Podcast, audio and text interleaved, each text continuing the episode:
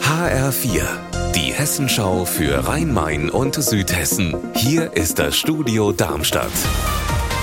Mit Raphael Stübig, guten Tag. In Frankfurt hat die Deutsche Bank heute früh jede Menge Besuch bekommen. Zahlreiche Polizisten standen unten vor dem Eingang der Zwillingstürme, während oben auf einem Vordach Aktivisten von Greenpeace herumgeklettert sind und ein rund 100 Quadratmeter großes Banner aufgehängt haben. HR-Reporterin Ursula Mayer. Dieses Banner bezieht sich auf die Fondtochter der Bank DWS, DWS verpflichten, Klima schützen ist darauf zu lesen.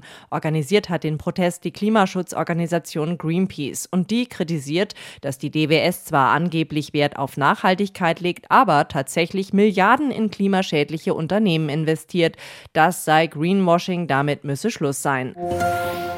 Der Brand auf dem Altkönig im Taunus beschäftigt die Feuerwehr nun schon den dritten Tag. Das Feuer ist zwar aus, es laufen aber noch Nachlöscharbeiten und die werden nicht wie geplant bis morgen, sondern voraussichtlich jetzt bis Samstag andauern. HR-Reporterin Saskia Klingelschmidt, warum hat die Feuerwehr im Hochtaunus die Lage da jetzt neu bewertet?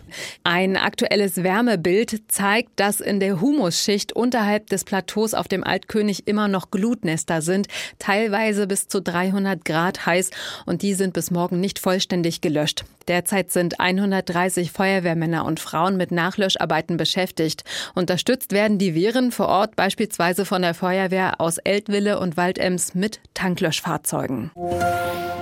Bundesweit bleiben heute Apotheken geschlossen und in Wiesbaden läuft seit Mittag auch eine Protestkundgebung vor dem Landtag.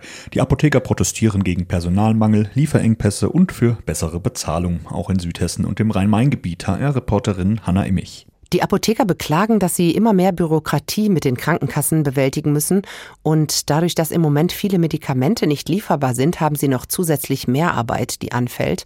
Ein Apotheker hier in Frankfurt hat mir gesagt, was äh, früher zwei Minuten gedauert hat an Beratung, würde heute oft 10, 20 Minuten pro Rezept oder noch länger dauern. Zusätzlich gäbe es Personalmangel und all das ist der Grund, warum eben heute protestiert wird. Unser Wetter in Rhein-Main und Südhessen. 25 Grad sind es aktuell in Riedstadt-Leheim im Kreis Groß-Gerau und 24 Grad in Mühltal-Niederramstadt im Landkreis Darmstadt-Dieburg. Am Nachmittag bilden sich ein paar Quellwolken, es bleibt aber meist sonnig und trocken. Ihr Wetter und alles, was bei Ihnen passiert, zuverlässig in der Hessenschau für Ihre Region und auf hessenschau.de.